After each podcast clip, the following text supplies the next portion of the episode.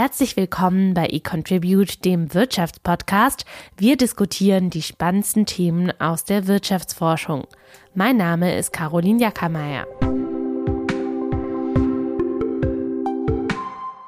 Jedes Jahr werden tausende Menschen Opfer eines Verbrechens. Viele von ihnen sind noch Jahre nach der Tat gesundheitlich oder psychisch belastet.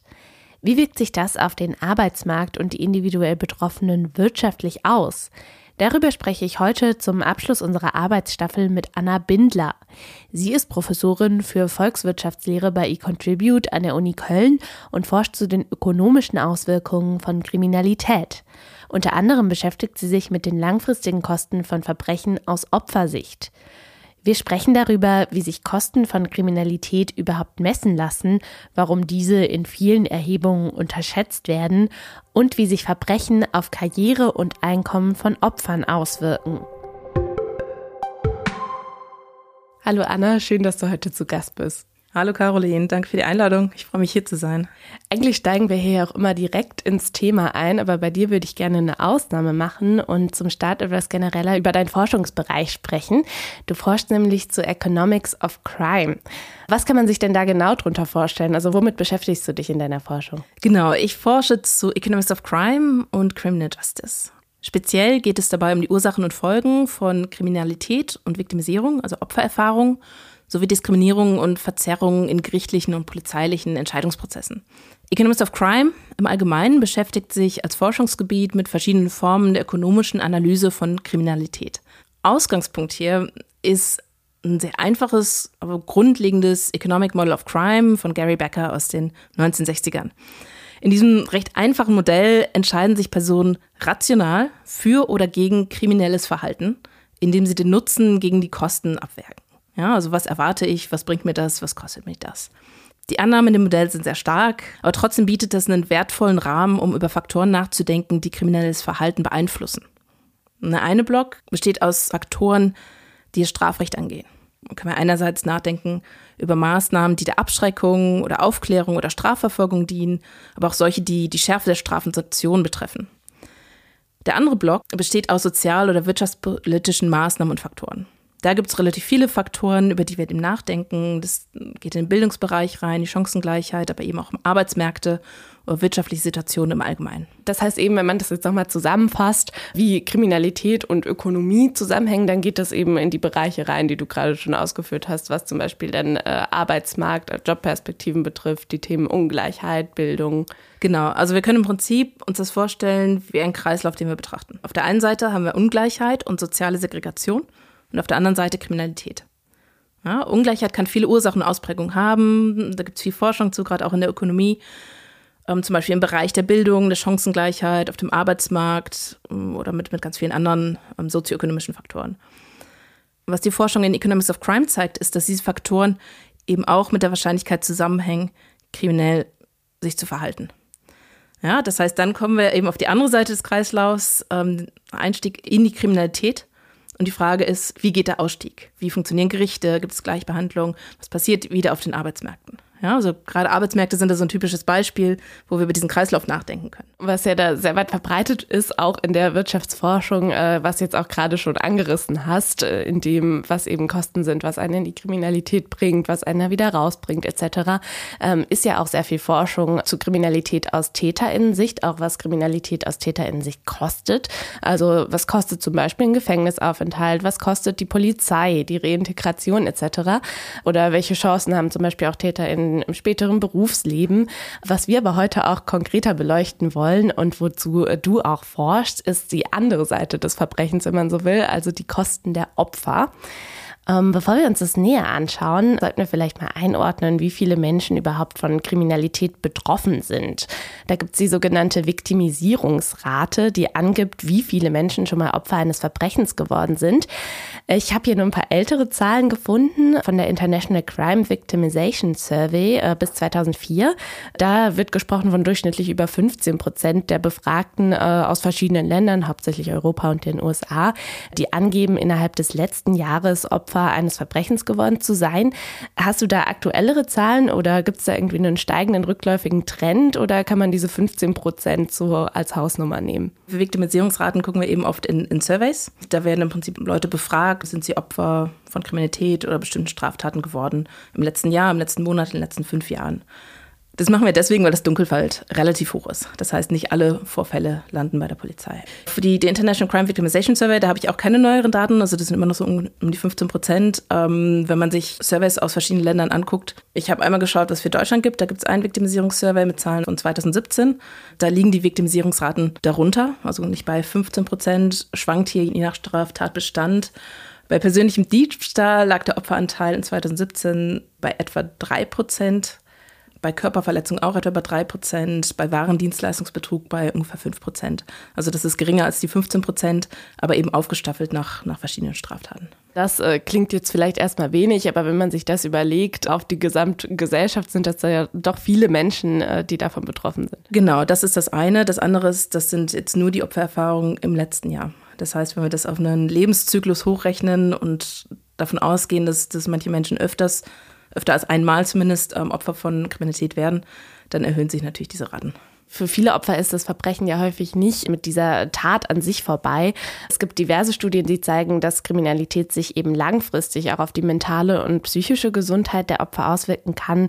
Ähm, es können natürlich auch körperliche Beschwerden zurückbleiben, je nach Tat. Beides äh, kann sich etwa zum Beispiel auf die Ausübung eines Jobs auswirken. Die wirtschaftlichen Kosten werden in der Literatur auch als Viktimisierungskosten bezeichnet. Ein bisschen ja äquivalent zur Viktimisierungsrate, die wir ja gerade schon besprochen haben haben. Wie lassen sich denn solche Kosten für Opfer von Kriminalität überhaupt beziffern oder messen? Es ist gar nicht so einfach tatsächlich. Da haben wir einmal die direkten Kosten, die sind relativ einfach zu messen. Das sind Kosten, die zum Beispiel durch die Justiz entstehen, durch die Kriminalitätsbekämpfung, ähm, Polizeien kosten Geld und so weiter und so fort. Das können auch direkt messbare Kosten sein für die Opfer, wenn wir zum Beispiel entstehende Gesundheitsschäden einfach berechnen, ja, was, was die Versicherung ausgeben. Die zweite Säule hier besteht aus indirekten Kosten. Ja, das ist viel schwieriger zu messen. Ähm, und diese sind eben Gegenstand aktueller Forschung. Und da gehören Kosten dazu, die auf dem Arbeitsmarkt entstehen. Also Produktivitätsverluste, Kosten, die durch Prävention entstehen, langfristige Gesundheitsfolgen. Ähm, und dann gibt es noch eine Säule, das sind die immateriellen oder intangiblen Kosten. Die sind ganz schwer zu messen. Zu solchen Kosten gehören zum Beispiel Folgen für das allgemeine Wohlergehen der direkt, direkt und indirekt Betroffenen aber auch Auswirkungen auf die Lebensqualität. Und was man dann im Prinzip macht in der Kostenschätzung, ist, dass man verschiedene Ansätze nutzen kann, um die Kosten zu aggregieren und zu schätzen, um diese verschiedenen Säulen zu erfassen. Das ist gar nicht so einfach. Ähm, da fehlen auch noch jede Menge Faktoren. Zum Beispiel, was die Arbeitsmarkteffekte für die Opfer von Kriminalität angeht. Und da setzt auch unsere Studie an. Genau, darauf können wir jetzt auch direkt näher eingehen. Also wir bewegen uns jetzt ja dann im Feld der indirekten Kosten, wenn man diese drei Säulen anguckt. Da gibt es einzelne Studien, äh, etwa auch von Christian Dustmann et al., die schlussfolgern, dass sich äh, lokale Kriminalität negativ auf die mentale Gesundheit auswirkt oder auch von Petra Ornstein, die die Kosten durch gesundheitliche Einschränkungen nach Verbrechen betrachtet und da aber Opfer mit Nicht-Opfern vergleicht. Äh, deine Co-Autorin Nadine Ketel und du, ihr habt einen anderen Ansatz gewählt, um euch eben diesen Kosten der Kriminalitätsopfer zu nähern, was die Arbeitsmarktperspektive angeht. Wie seid ihr denn da vorgegangen? Also wir haben uns erstmal für die Fragestellung interessiert, was die Kosten auf dem Arbeitsmarkt sind. Das heißt, wir haben uns dafür interessiert, was passiert mit Arbeitseinkommen, was passiert mit Abhängigkeit von Sozialleistungen und was könnten plausible Mechanismen sein, die das treiben. Ähm, wir haben dafür Daten aus den Niederlanden genutzt, bei denen wir Personen vergleichen können, die Opfer von Kriminalität werden, aber zu verschiedenen Zeitpunkten. Das heißt eben nicht Opfer mit Nicht-Opfer, sondern äh, die Zeitpunkte von genau. Opfern von Verbrechen. Genau, da kann ich gleich auch, auch mehr zu sagen, auch zu den Daten noch. Und dadurch können wir über die Zeit nachzeichnen, was mit diesen Personen auf dem Arbeitsmarkt passiert. Das heißt, wie entwickeln sich die Arbeitseinkommen vor der Viktimisierung, wie entwickeln sich die Arbeitseinkommen nach der Viktimisierung und sehen wir da Effekte, die eben durch diese Viktimisierung getrieben sind. Du hast ja gesagt, vergleichen können, aber ihr habt die dann auch nochmal verknüpft eben mit Arbeitsmarktdaten. Also nicht nur die Datensätze aus den Polizeiakten genutzt, sondern eben dann diese Daten verknüpft. Genau, also die Daten, das kann ich nochmal ein bisschen ausführen. Das sind sogenannte Registerdaten aus den Niederlanden. Also wenn man sich vorstellt, ähm, mir wird etwas gestohlen. Ich gehe zur Polizei und berichte das, dann würde das in diesen Daten aufgenommen werden. Und wir haben Zugang eben zu diesen Daten. Das heißt, wir haben alle Vorfälle in den Niederlanden, die zwischen 2005 und 2016 gemeldet werden und können da sehen, wer Opfer von dieser Straftat war. Die Daten beinhalten pseudonymisierte Identifikationsnummern. Das heißt, das sind im Prinzip Identifikationsnummern, mit denen wir die Daten von der Polizei zu anderen Daten in den Niederlanden matchen können. Na, und da nehmen wir eben die Arbeitsmarktdaten, in denen wir Informationen haben zu Arbeitseinkommen, aber auch zu Sozialleistungen. Und da gucken wir ganz besonders auf Arbeitslosenversicherung, Erwerbsunfähigkeitsversicherung und Sozialhilfe. Das Hauptergebnis, das ich zumindest erschreckend finde, Opfer von Kriminalität verdienen langfristig bis zu 12,9 Prozent weniger und sind abhängiger von Sozialleistungen. Äh, wie habt ihr denn diesen Effekt dann ermittelt und warum ist das so? Also in unserer Studie wollten wir herausfinden, was der kausale Effekt einer Opfererfahrung auf diese Arbeitsmarktvariablen ist. Und da gibt es ein paar Schwierigkeiten aus statistischer Sicht. Und die entstehen einerseits durch Simultanität und andererseits durch Selektionseffekte. Was bedeutet das? Simultanität kann in diesem Kontext zum Beispiel entstehen, wenn Personen, die Opfer von Kriminalität werden, ein erhöhtes Risiko haben, arbeitslos zu werden, aber gleichzeitig Personen, die ihre Arbeit verlieren, durch Veränderungen in ihrem Lebensstil, in ihren Lebensroutinen ein erhöhtes Risiko haben, Opfer von Kriminalität zu werden. Ja, das heißt, wir haben hier einen Zusammenhang, der in beide Richtungen gehen könnte. Selektionseffekte würden entstehen, wenn Personen, die Opfer von Kriminalität werden, sich in ihren Eigenschaften, die wir nicht beobachten können, na, wie zum Beispiel eine Risikobereitschaft, äh, von Personen unterscheiden, die keine Opfererfahrung machen. Und das müssen wir eben in unserer statistischen Analyse umgehen. Und was wir machen, wir gehen in zwei Schritten vor. Im ersten Schritt beschränken wir uns eben, wie wir schon diskutiert haben, auf Personen, die Opfererfahrung machen. Das heißt, wir vergleichen Menschen, die Opfer von Kriminalität geworden sind, aber zu verschiedenen Zeitpunkten. Aber wir vergleichen sie nicht zu Menschen, die nie Opfer von Kriminalität werden. Im zweiten Schritt vergleichen wir dann Personen, die eben Opfer werden, aber zu verschiedenen Zeitpunkten. Und wir nutzen hier die monatliche Frequenz unserer Daten. Das heißt, wir gucken über die Monate, was passiert eben vor der Viktimisierung, was passiert nach der Viktimisierung ähm, und arbeiten dann mit ökonometrischen Methoden, um verbleibende Unterschiede zwischen den Personen noch herauszurechnen mit dieser Methodik ähm, ist dann das Ergebnis zustande gekommen, dass ich dir gerade schon vorweggegriffen habe. Genau. Aber das war gut, dass du das nochmal erläutert hast. Ähm, wenn man eben dann auf diese Daten guckt, ähm, habt ihr herausgefunden, dass Opfer von Kriminalität langfristig bis zu 12,9 Prozent weniger verdienen und eben abhängiger sind von Sozialleistungen. Kannst du da nochmal erläutern, äh, warum das so ist und wie ihr dann eben auf diesen Effekt gekommen seid? Also wie du gesagt hast, unsere Ergebnisse zeigen eben ein unmittelbaren tatsächlich Rückgang in Arbeitseinkommen und gleichzeitig ein Anstieg in der Anzahl der Tage pro Monat, an denen Sozialleistungen bezogen werden. Das ist jetzt relativ umständlich formuliert. Ähm, das ist die Art und Weise, wie wir die Abhängigkeit von Sozialleistungen eben messen hier. Diese raschen Reaktionen, die wir sehen, in den Arbeitseinkommen, aber auch in Sozialleistungen, stehen im Einklang mit Jobverlusten und insbesondere auch bei Gewaltdelikten, ja, also Körperverletzungen zum Beispiel werden sie in einem Anstieg in den Gesundheitskosten begleitet. Das sind Gesundheitskosten für psychische, aber auch für physische Gesundheit. Wir können auch schauen, ob sich die Arbeitsmarkteffekte für Personen unterscheiden, die weniger oder starke Veränderungen in den, in den Gesundheitskosten haben. Das sehen wir schon. Also Menschen, die, die besonders starke Anstiege haben in den Gesundheitskosten, sehen auch besonders starke Arbeitsmarkteffekte. Das heißt, wenn ein Opfer eines Verbrechens dann starke mentale oder einfach gesundheitliche Einschränkungen hat, dann vielleicht auch einen Job einfach nicht mehr ausüben kann, auch aufgrund eben zum Beispiel körperlicher oder psychischer Einschränkungen. Genau, genau. Wir sehen aber auch, dass Personen, die relativ geringe oder moderate Anstiege in Gesundheitskosten haben, auch Arbeitsmarkteffekte sehen oder da, darunter leiden um die Mechanismen hier richtig einzuordnen und die Ergebnisse richtig einzuordnen, ähm, ist es wichtig, eine Sache noch zu verstehen. Wir schauen auf Personen, die Opfer von Kriminalität werden. Und oft sind diese Personen schon im Vorhinein schwächer auf dem Arbeitsmarkt gestellt als Personen, die nie Opfer von Kriminalität werden. Das heißt, wir reden hier von, von Menschen, die verglichen zur allgemeinen Bevölkerung geringere Arbeitseinkommen haben und von Personen, die auf den befristeten und oder prekären Beschäftigungsverhältnissen sind das muss man so ein bisschen im Kopf halten, wenn man darüber nachdenkt, was bedeutet das denn, wenn wir diese direkten Arbeitseinkommenseffekte sehen. Ihr ähm, differenziert in eurer Studie auch zwischen verschiedenen Arten von Verbrechen, also zum Beispiel Gewaltverbrechen wie Körperverletzungen oder sexuellen Übergriffen und Besitzverbrechen wie zum Beispiel Raub oder Diebstahl. Welche Unterschiede konntet ihr denn da beobachten? Ja, genau. Also wir differenzieren zwischen den, den Verbrechen und finden relativ starke und sehr interessante Unterschiede, wie ich finde. Einerseits sehen wir allgemein stärkere Effekte für Gewaltverbrechen verglichen zu, zu anderen Delikten. Wenn wir zum Beispiel auf die Veränderung der Arbeitseinkommen und ähm, Inanspruchnahme von Sozialleistungen jetzt eben ein Jahr nach der Viktimisierung schauen, dann sehen wir für Männer bei Gewaltverbrechen einen Rückgang in Arbeitseinkommen von bis zu 8 Prozent und bei Eigentumsdelikten von bis zu 4 Prozent. Ähm, gerade bei Straftaten, die leicht zu körperlichen Gesundheitsfolgen führen können, ja, also hier können wir über Körperverletzungen und Raubüberfälle nachdenken, sehen wir, dass die Effekte unverzüglich eintreten. Also wirklich im Monat direkt nach der Viktimisierung oder teilweise schon im Monat der Viktimisierung. Das heißt, hier gibt es diese sehr schnelle Reaktion im Arbeitsmarktverhalten. Bei den anderen Straftaten, die wir untersuchen, das sind Bedrohungen und Einbrüche, ähm, da sehen wir graduellere Veränderungen. Sowohl im Arbeitsmarktverhalten als auch bei den Gesundheitsaufwendungen und vor allem bei den Gesundheitsaufwendungen für psychische Gesundheit.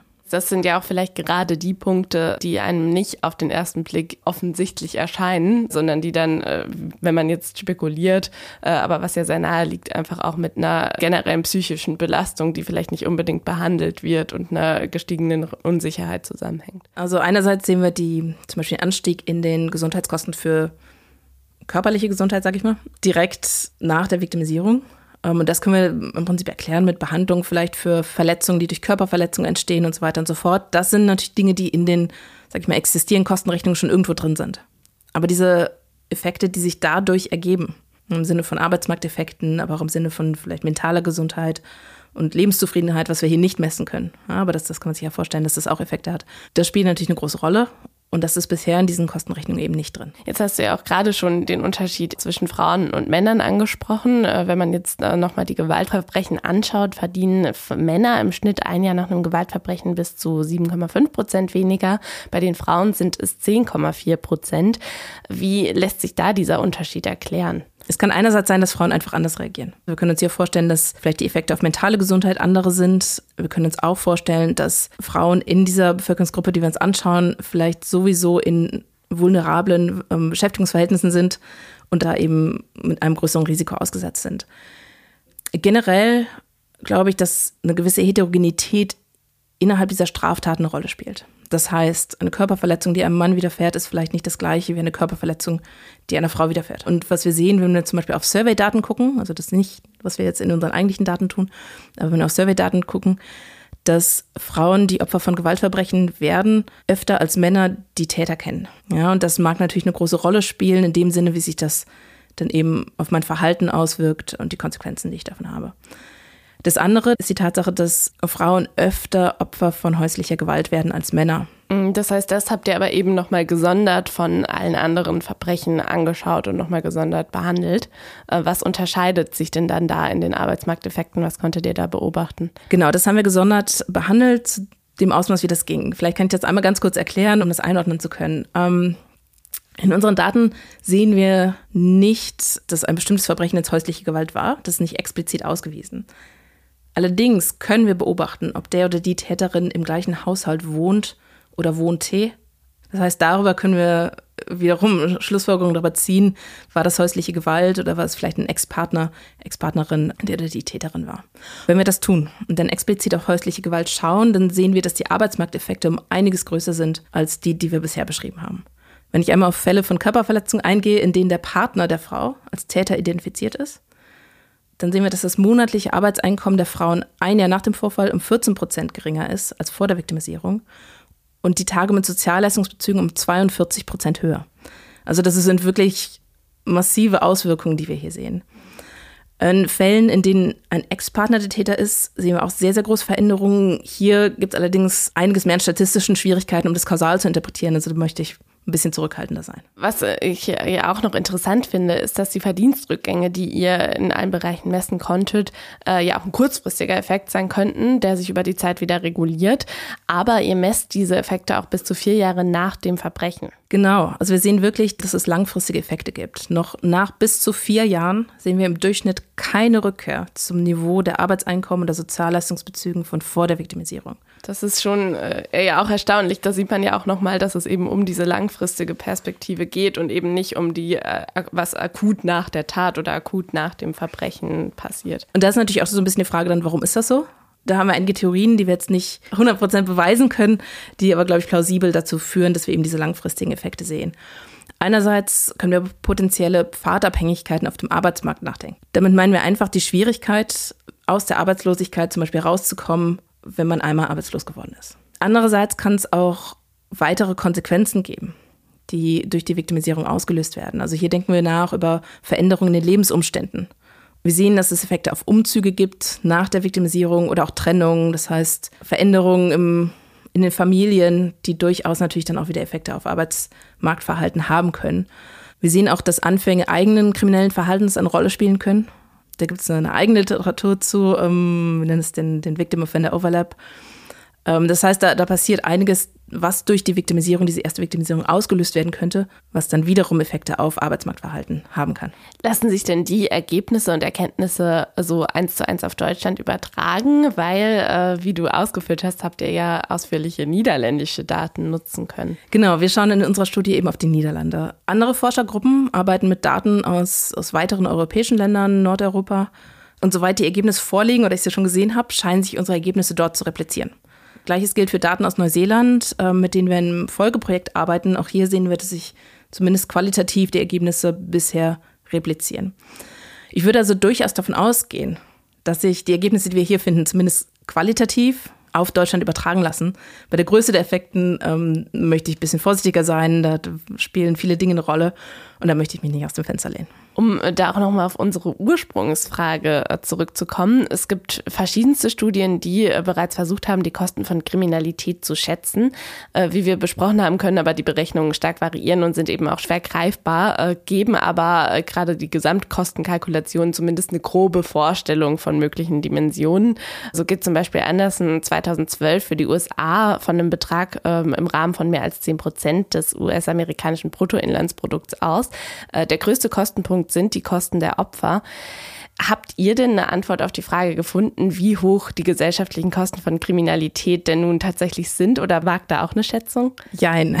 Also, genau, die Kostenschätzungen für die USA liegen so im Rahmen von 10 Prozent des, des BIP. Für europäische Länder geht man so von 4 bis 7 Prozent aus. Wir haben jetzt nicht unsere Kosten genommen und das Ganze nochmal neu berechnet. Was wir aber gemacht haben, ist, wir haben verglichen, was wir hier rauskriegen im Sinne der Individualkosten für die Opfer von Kriminalität zu dem, was schon existiert an Kostenschätzung für, für Opfer von Kriminalität. Und wenn wir das tun, dann sehen wir, dass die Kosten um etwa 10 Prozent unterschätzt werden.